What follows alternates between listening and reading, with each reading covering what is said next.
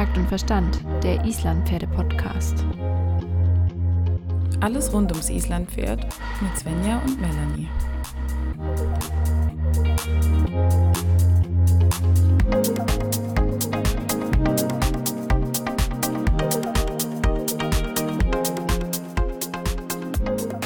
So, hallo. Wir sind wieder hier im Tölt-Verhör. Es ist ähm, bei euch mal wieder Donnerstag.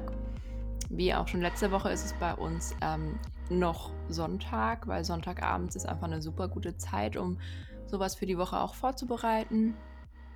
Ähm, wir haben heute ähm, die Melanie da. Überraschung. Hallo Melanie. Hallo. ja, wir haben einen ganz besonderen Gast heute mal wieder. Nachdem wir die letzten Male hm, mehr so Sportreiter und Turnierreiter hatten, gehen wir heute mal in eine ganz, ganz andere Richtung, aber mindestens genauso wichtig, wenn nicht noch wichtiger. Und zwar haben wir heute die liebe Nina im Tölt-Verhör. Ihr kennt sie bestimmt auch von Instagram unter dem Namen Wandertölter. Herzlich willkommen, Nina. Ja, schönen guten Abend. Schön, dass du da bist. Ähm, wir freuen uns sehr, dass du ähm, die Zeit gefunden hast. Du bist ja eine sehr beschäftigte Frau auch und ähm, uns hier in unserem Verhör Rede und Antwort stehen möchtest. Das ist ja auch sehr mutig. Wer weiß, was alles so passiert heute Abend. ähm, wir freuen uns auf jeden Fall ich sehr. harre der Dinge, die da kommen. Ja, wir freuen uns auf jeden Fall sehr, dass das geklappt hat.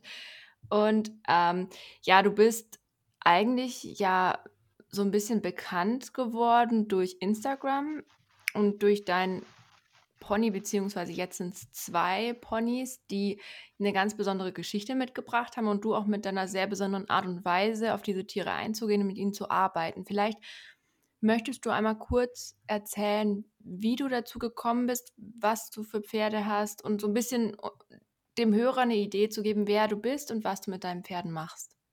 Ja, also mich begleiten momentan unter anderem zwei Islandpferdewallach oh Wunder, oh Wunder, bei diesem Podcast. Ähm, ja, genau, der Sleipnir und der Grauskjoni. Ähm, das sind zwei Pferde, die ähm, ja im Internet hier und da schon so ein bisschen für Aufsehen gesorgt haben, weil sie einfach eine nicht ganz einfache Vergangenheit hinter sich haben, beziehungsweise ein Trauma mitgebracht haben. Also es sind zwei traumatisierte Pferde und ähm, ich habe vor 15 Jahren ungefähr angefangen, mit solchen Pferden zu arbeiten, ehrenamtlich. Also ich bin eigentlich hauptberuflich Pferdetrainerin und verdiene eigentlich mein Geld mit Pferdeausbildung, aber weil diese Pferde halt oft einfach irgendwo abgestellt werden oder aufgegeben werden und keiner mehr so richtig rein investieren will, ähm, weil die Besitzer oder die Trainer sich oft mit denen in der Sackgasse befinden, habe ich dann angefangen, mit solchen Pferden ehrenamtlich zu arbeiten und ihnen zu helfen, mit Menschen wieder zurechtzukommen und ein relativ angst- und stressfreies Leben zu führen. Ich glaube, das ist so kurz, so die, die Kurzfassung von der ganzen Geschichte. Und was ist denn jetzt, also du hast jetzt gerade eben so ein bisschen das The Thema Traumapferd angeschnitten. Was ist denn überhaupt ein Traumapferd? Was kann man sich darunter vorstellen? Ja, das ist immer so ein bisschen schwer zu definieren, weil ein Trauma ganz klein und gleichzeitig auch ganz groß sein kann. Also, das sind Pferde, Mhm. die tatsächlich etwas erlebt haben, was sie so schockiert hat, sag ich mal, um es ein bisschen zu vereinfachen, dass, äh, die Seele großen Schaden genommen hat. Man kann sich das vorstellen, äh, wie Menschen ja zum Beispiel, die, äh, irgend schlimmen Unfall erleben und plötzlich, ja, wie eine Art, äh, sich von so Angstgefühlen verfolgt fühlen fühlen, ähm, in, sich in Panik- und Angstzuständen wiederfinden, ähm, obwohl sie vielleicht gar nicht wieder in dieser Situation sind. Unser Hirn arbeitet da bei uns sowohl als auch bei den Pferden sehr interessant, nämlich es zerlegt diese große Angst, die es einfach nicht verarbeiten kann, in ganz viele kleine Puzzlesteinchen und speichert die an ganz vielen kleinen mhm. Verstecken im Gehirn ab. Und äh, diese Puzzlesteinchen sorgen halt dafür, dass man dieses Trauma nicht zu packen bekommt sondern dass man sich wirklich auf die Suche nach all diesen einzelnen Puzzleteilen machen muss, um äh, diese Angst im Grunde zu besiegen. Die äußert sich dann auch in ganz vielen kleinen Dingen, die man vielleicht gar nicht damit in Verbindung bringen würde, einfach weil das Hirn da so ein bisschen einen Selbstschutz fährt. Und deshalb kann man Trauma an sich als Begriff ganz, ganz schwer definieren. Was für das eine Pferd eine total normale Situation ist, kann bei einem anderen Pferd tatsächlich ein Trauma auslösen. Also es ist ein bisschen schwer, das Ganze ähm, zu mhm. definieren und in Worte zu packen. Aber in der Regel haben sie einfach irgendwas erlebt, was so nachhaltig diesen Pferden seelisch geschadet hat, dass äh, sie ein ganz großes Problem mit Menschen und auch teilweise einfach mit der ganzen Welt drumherum haben.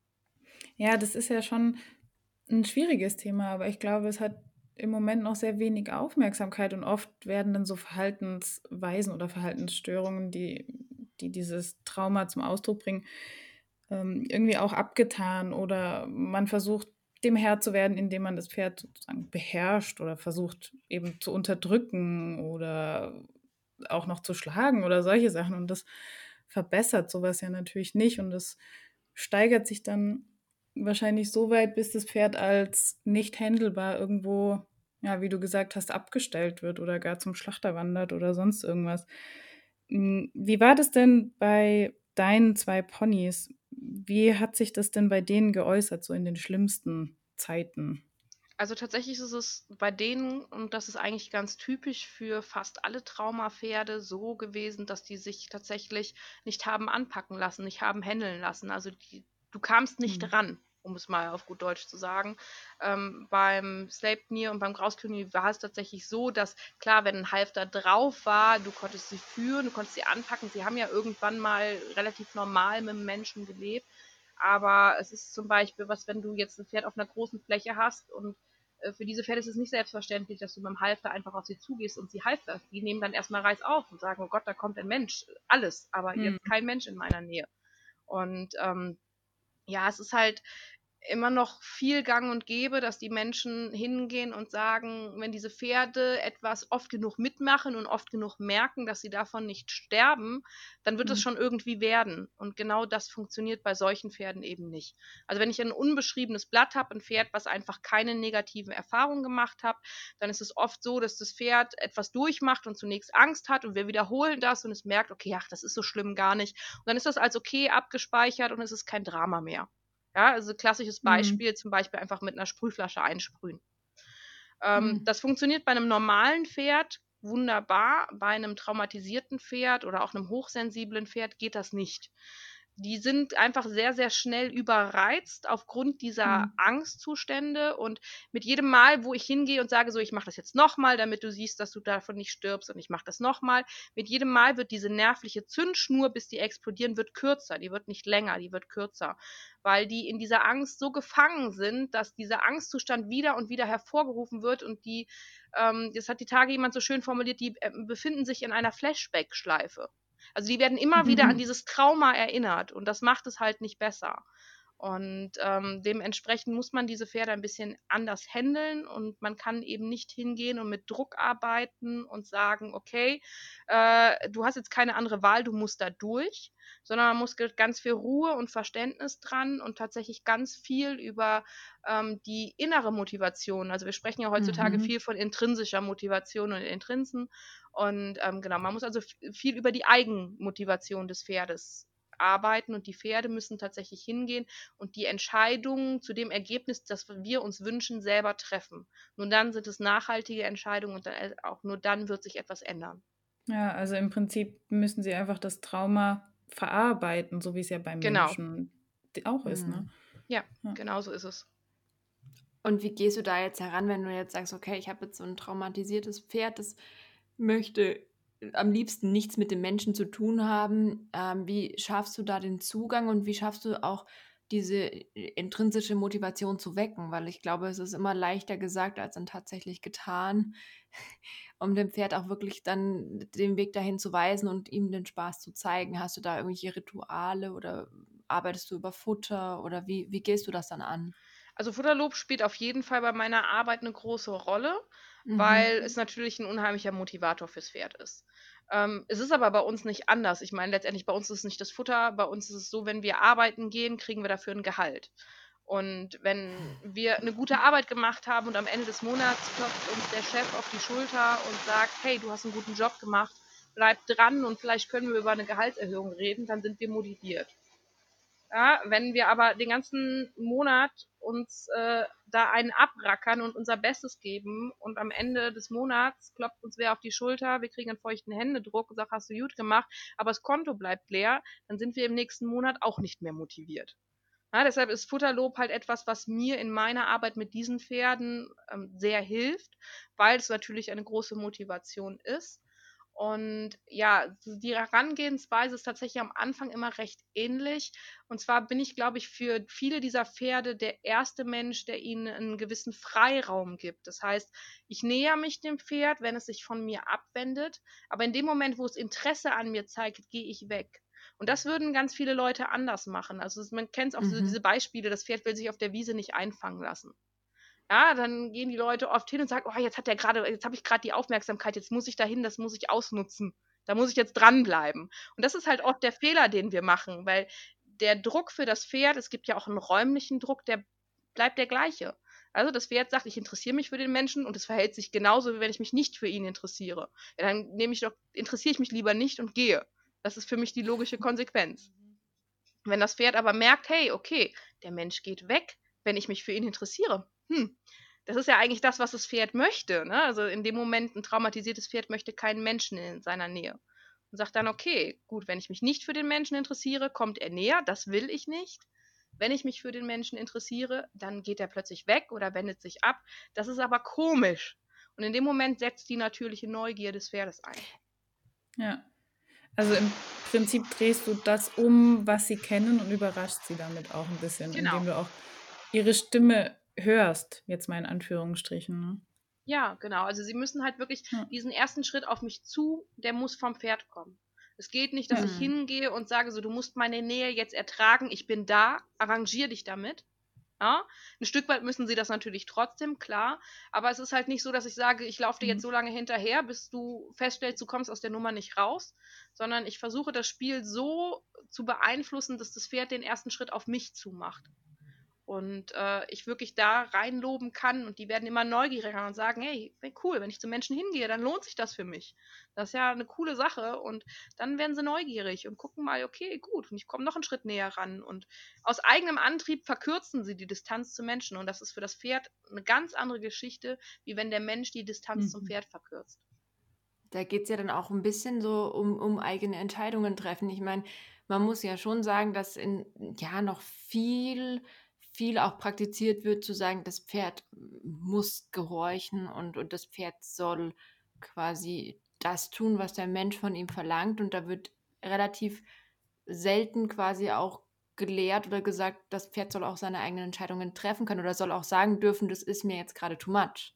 Ja. Und das spielt bei dir ja auch eine ganz wichtige Rolle, ne? Also eine ganz andere Denkweise auch irgendwo. Ja, das auf jeden Fall. Also das ist ähm, ein ganz, ganz zentraler Punkt auch meiner Arbeit, dass diese Pferde viele Entscheidungen selber treffen, weil sie lang genug gemerkt haben, dass äh, der Mensch versucht, sie in Entscheidungen reinzuzwingen. Und dieses selber Entscheiden ist ähm, im Grunde der größte Motivator. Wenn ein Pferd entscheidet, etwas zu tun und merkt mhm. dann, das lohnt sich, dann ist es für das Pferd ein ganz anderes, nachhaltiges Gefühl, wie wenn es merkt, es muss etwas tun, weil ich es dazu zwinge und das lohnt sich dann für ihn.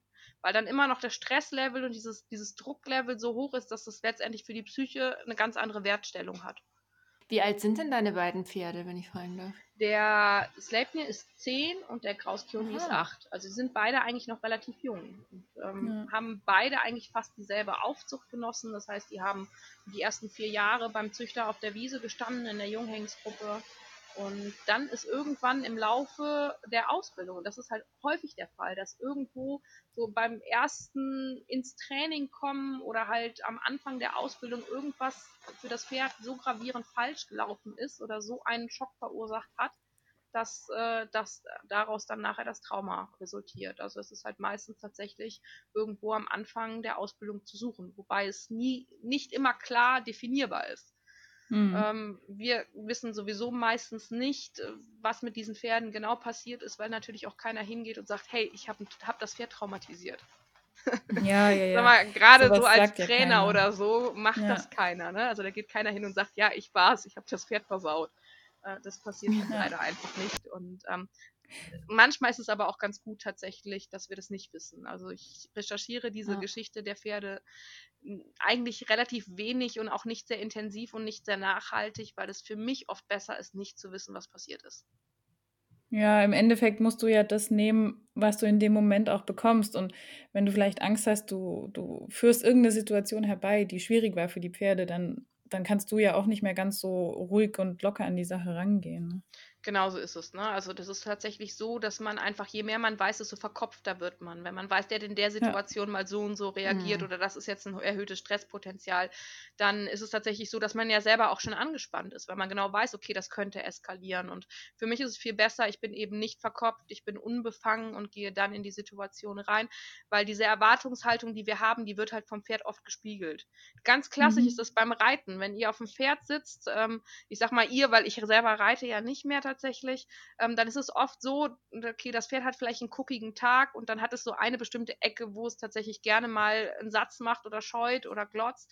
Und wir mhm. reiten schon auf diese Ecke zu und fangen schon an, das Pferd vermehrt einzurahmen, weil wir genau wissen, da könnte der jetzt gleich ja. wieder glotzen. Und das Pferd merkt das. Das merkt die Anspannung, das merkt, wie wir uns anspannen, das merkt, wie wir anfangen, es mehr und mehr zu begrenzen und da eigentlich durchdrücken zu wollen und sagt, okay, der Mensch erwartet von mir, dass ich mhm. scheue in der Ecke ja, dann tue ich es doch, weil Pferde sind sehr gefallsüchtig eigentlich. Die wollen mhm, eigentlich gerne mhm. gefallen und suchen eigentlich einen harmonischen Weg und wollen eigentlich gerne die Erwartungen des Menschen erfüllen, sofern wir ihnen die Chance geben. Und deshalb ist es oft so halt tatsächlich, dass viele Probleme beim Reiten oder auch in der Bodenarbeit darin begründet sind, dass es eigentlich unsere unbewusste Erwartungshaltung ist, die vom Pferd gespiegelt wird.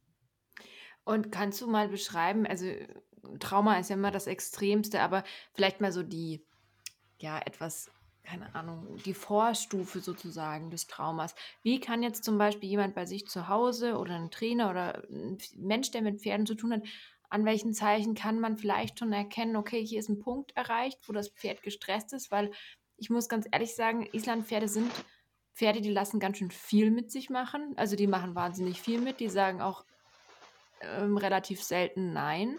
Mhm.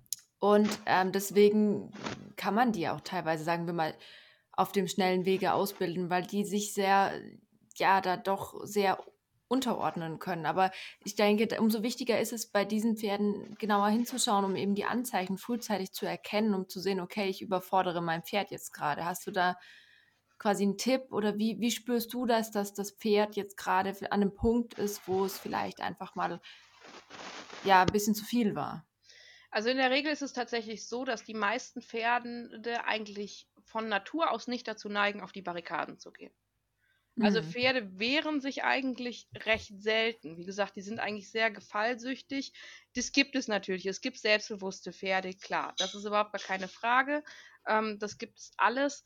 Aber meistens ist es so, wenn ich im Training merke, dass das Pferd sehr hektisch wird oder angespannt ist und einfach nicht so recht loslassen will, dann weiß ich in der Regel schon, okay, hier ist irgendwo so ein gewisses Stresslevel erreicht, ähm, was gerade der Situation nicht gut tut. Weil wenn ich das Pferd gut vorbereitet hätte auf das, was ich von ihm gerade möchte, dann würde es diese Herausforderung vielleicht mit ein bisschen Anstrengung, aber auch mit einer gewissen Lockerheit und Leichtigkeit erfüllen, weil es eben gut vorbereitet ist. Ja, es ist so, ich kann nicht von heute auf morgen einen Marathon laufen, aber wenn ich lange genug gescheit dafür trainiere, dann fällt mir der Marathon vielleicht gar nicht mehr so schwer. Körperlich anstrengen muss ich mich dafür aber trotzdem. Das ist mal so, so der kleine Vergleich. Also es geht tatsächlich im Training grundsätzlich ja auch nicht ohne Stress, weil äh, jedes mhm. Fordern des Pferdes, also eine Anforderung stellen, ist ja auch immer ein gewisser Erwartungsdruck oder ein gewisser Stress. Und unser Hirn lernt tatsächlich auch nur über ein gewisses Stresslevel. Aber der Stress darf nie so hoch sein, dass der Druck überwiegt. Mhm. Sondern es muss eigentlich mehr ein, ein Anleiten, ein Führen sein und ein gutes Vorbereiten, als ein durch Druck und Zwang ähm, ja, ein, ein Ergebnis erzielen durch Druck und Zwang, weil dann bin ich eigentlich meistens auf dem, auf dem falschen Weg. Ich sage mal, es muss nicht nur nach außen gut aussehen, sondern es muss sich auch nach innen mhm. gut anfühlen. Das ist eigentlich so der Punkt an der ganzen Geschichte. Das hast du sehr schön gesagt. Das ist, glaube ja. ich, ein, ein, sehr schönes Sinnbild für unsere Hörer, dass es sich gut anfühlen soll. Also auch für einen selber, für das Pferd und miteinander. Es ist, glaube ich, ja wichtig und auch was, was mh, hm, vielleicht auch noch ein bisschen mehr in den Fokus treten darf. Ich weiß nicht genau, ich habe manchmal noch das Gefühl, dass ähm, da noch ein bisschen Öffentlichkeitsarbeit gemacht werden kann oder darf in dieser Richtung. Ja.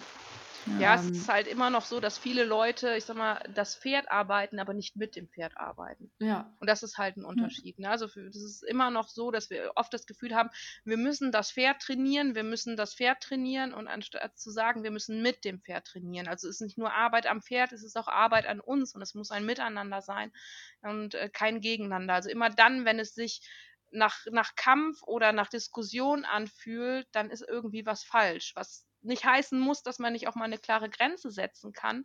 Aber wenn man doch eine ganz gute Beziehung zum Pferd hat und alles andere auf einem grünen Zweig verläuft, dann kann ich auch eine Grenze setzen, ohne dass mir das Pferd das übel nimmt oder das hinterfragt, einfach weil es sagt, okay, du respektierst meine Grenzen und ich respektiere deine Grenzen. Ja, das ist ja auch eine wichtige Sache, das so. Wie ist denn das? Hattest du schon mal so Situationen, die dann auch richtig gefährlich waren oder wo man dann gemerkt hat, oh, jetzt sind wir schon über der Grenze? Ja, also es ist tatsächlich, gerade wenn ich die Traumapferde am Anfang auf kriege, dann ist oft ein relativ hohes Panikpotenzial bei diesen Pferden. Also Mhm. die haben halt oft die Erfahrung gemacht, dass der einzige Ausweg für sie nur noch ist zu explodieren. Und Mhm. ähm, ich plaudere jetzt mal ein bisschen aus dem Nähkästchen. Ähm, ich habe es bis jetzt nicht gezeigt und ich werde es vermutlich auch nicht in Videoform zeigen, aber es ist tatsächlich Ja. so gewesen, dass ähm, ich nicht wusste, dass das letzte Verladen mit dem Grauskioni sehr schwierig war und letztendlich nur wirklich viel Zeit äh, in Anspruch genommen hat und eine ewig stundenlange Diskussion war. Und als wir ihn abgeholt haben, ist es uns tatsächlich passiert, dass er sich losgerissen hat. Nicht, weil ich ihn Mhm. so unter Druck gesetzt habe, sondern ähm, einfach, weil er mit der Situation tatsächlich ein Stück weit überfordert war. Und ich habe dann meine Methode geändert, ähm, weil ich gedacht habe, okay, vielleicht kann ich ihn anders noch ein bisschen mehr unterstützen. Und in dem Moment ist bei ihm wirklich die Zündschnur einfach zu kurz gewesen und explodiert und er hat sich losgerissen. Und ähm, das ist natürlich so eine Sache, weil diese Pferde ja oft, wenn ich sie kriege, eben so sind, dass sie sich schlecht anfassen lassen. Und wenn du dann eine offene Anlage hast und äh, die reißen sich los und laufen irgendwo hin, dann kann das Super. durchaus passieren, dass du die nicht wiederkriegst. Mhm. Ja, Das kann ja auch richtig gefährlich werden fürs Pferd, wenn es irgendwo auf die Straße oder sonst wo Eben, nicht nur ne? fürs Pferd, sondern auch auch für andere Umfeld. Menschen, Und da muss man dann Ja. auch einfach, denke ich mal, so ein Ja. Stück weit pragmatisch bleiben und sagen, okay, ähm, was gefährde ich da und was nicht.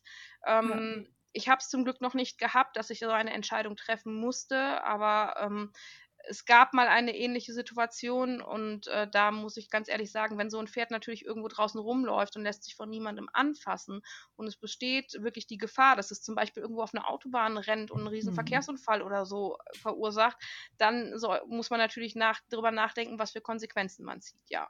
Also das ist Ja. keine immer leichte Arbeit, gerade mit so traumatisierten Pferden und deshalb passiert es tatsächlich auch oft, dass diese Pferde einfach irgendwo ungehändelt oder vernachlässigt auf irgendeiner Wiese landen oder ja, tatsächlich deshalb auch ihren letzten Weg gehen müssen, weil Menschen mit diesen Mhm. Pferden überfordert sind oder irgendwer jemand mal sagt, ich will dieses Risiko nicht mehr eingehen. Und Ja, ich denke, ja da spielt auch Angst eine ganz große Rolle. ja, auf jeden Fall. Ne? Also Mhm. die Menschen haben auch Angst vor der Ver Verantwortung oder vor dem, was Mhm. passieren könnte. Und wir wissen das aus Erfahrung. Ich meine, ich mache den Job jetzt ja mit den Traumapferden auch schon was länger, dass ganz, Ja. ganz viele von diesen Leuten sich einfach wahnsinnig überfordert fühlen mit den Pferden. Ja, ich meine, du kaufst dir als Besitzer ein Pferd und gibst es dann vielleicht zum Ausbilden irgendwo hin, weil du sagst, ich will von Anfang an richt alles richtig machen und dann Mhm. geht da irgendwas schief und dann kriegst du ein Pferd zurück, ähm, was sich vielleicht nicht mehr handeln lässt oder was äh, du vielleicht auch vom Züchter übernommen hast und vielleicht ist der Weg vom Züchter ins neue Zuhause für dieses Pferd traumatisch gewesen oder die Trennung Mhm. von seinen Artgenossen. Das sind Sachen, die können durchaus die sind eigentlich für uns Alltag, dass ich ein Pferd irgendwo aus einer Herde rausnehme, weil es verkauft worden ist und es zieht um. Und es gibt Pferde, für die ist dieses Erlebnis allein schon so traumatisch, dass danach nichts mehr geht. Ja, also das sind, äh, sind Sachen, die sind für viele Pferde völlig normal und die können aber dieses eine Pferd eben komplett aus dem Konzept bringen.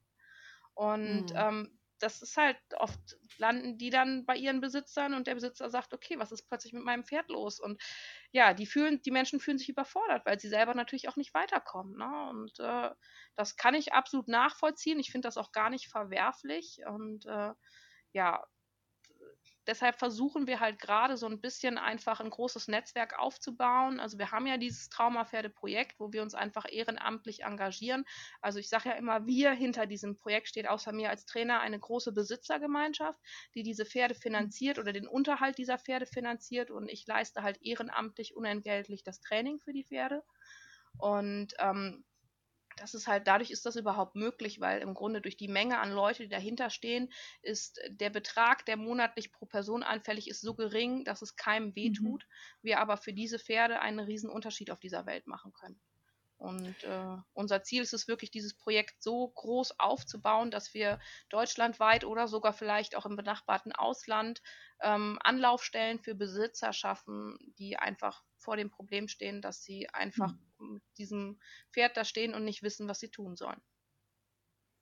Das ist wirklich ähm, sehr, sehr schön und ich glaube auch, fordert ja auch Mut des Besitzers zu sagen, hey, ich brauche Hilfe, ich komme damit nicht klar, weil jeder möchte sich, also sich selbst nicht und auch vielleicht anderen nicht eingestehen, ein Stück weit auch, dass man Angst vor dem eigenen Pferd hat. Ich finde, es ist auch ein Tabuthema irgendwo zu sagen, okay, ich bin in der Situation überfordert. Ich glaube, das ist immer noch was, was nicht überall so offen gehandhabt wird. Ja, klar, das liegt halt ähm. auch in der Natur des Menschen. Ne? Also es ist halt, wir als Raubtier, da ist Schwäche zeigen immer schlecht.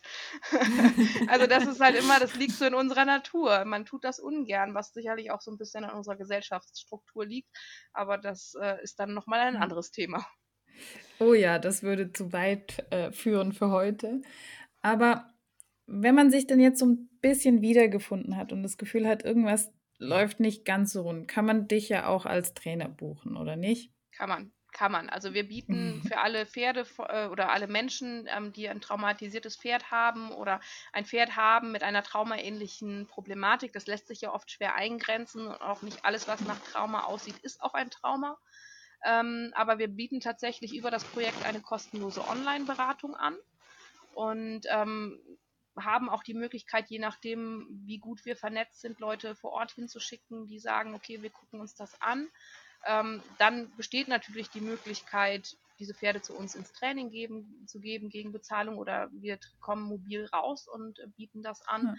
Ja. Ähm, und ansonsten bin ich natürlich mit dem, was ich mit diesen Pferden mache, was ja nicht auf Traumapferde beschränkt ist. Also, ich meine, die lernen bei uns ja zum Beispiel die Freiarbeit, die lernen bei uns Zirkuslektionen, die lernen auch eine Menge andere Dinge, gesundes Training am Kappzaum. Also, das sind alles so Sachen, die natürlich nicht nur auf Traumapferde beschränkt sind, sondern auch für jedes andere Pferd eine Bereicherung sind. Und da bin ich ganz äh, regulär überall ähm, für Kurse, für für Workshops, Seminare, Theorieabende und auch für Unterricht hier in der Region natürlich buchbar, ja.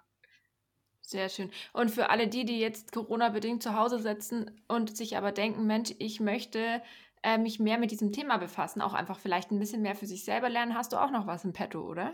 Ja, genau. Ich habe ja einen kleinen Webshop und über diesen Webshop verkaufe ich ein paar E-Books, ähm, in denen ich einfach so in regelmäßigen Abständen Trainingsideen festhalte. Wir haben ein Buch, was sich großer Beliebtheit äh, erfreut, das nennt sich Bewusstsein im Fokus.